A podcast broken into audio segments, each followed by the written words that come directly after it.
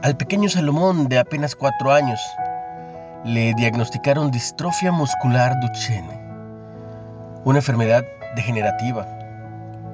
Un año más tarde, los médicos recomendaron una silla de ruedas, pero Salomón protestó porque no quería usarla.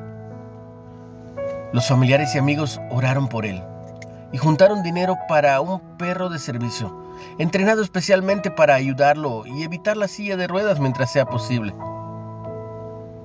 Aunque Salomón acepta su tratamiento y a menudo alaba cantando a Dios, hay días más difíciles.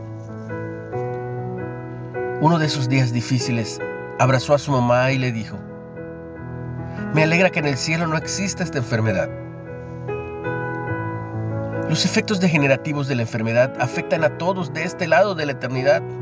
Sin embargo, al igual que Salomón, tenemos una esperanza duradera que puede fortalecer nuestra determinación en esos inevitables días duros. Dios nos da la promesa de un cielo nuevo y una tierra nueva. Velo en Apocalipsis 21. Nuestro Creador y sustentador morará entre nosotros, enjugará todas las lágrimas de nuestros ojos. Ya no habrá muerte, ni habrá más llanto, ni clamor, ni dolor.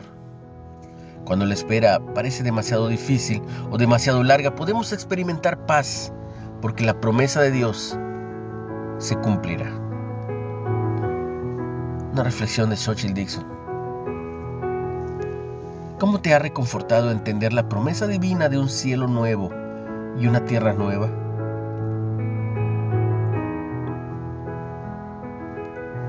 ¿Cómo puedes con las promesas de Dios animar a algún amigo que sufre en este momento? No olvides compartir el mensaje. Recibe mucha bendición, tú y los tuyos. En el nombre de Jesús.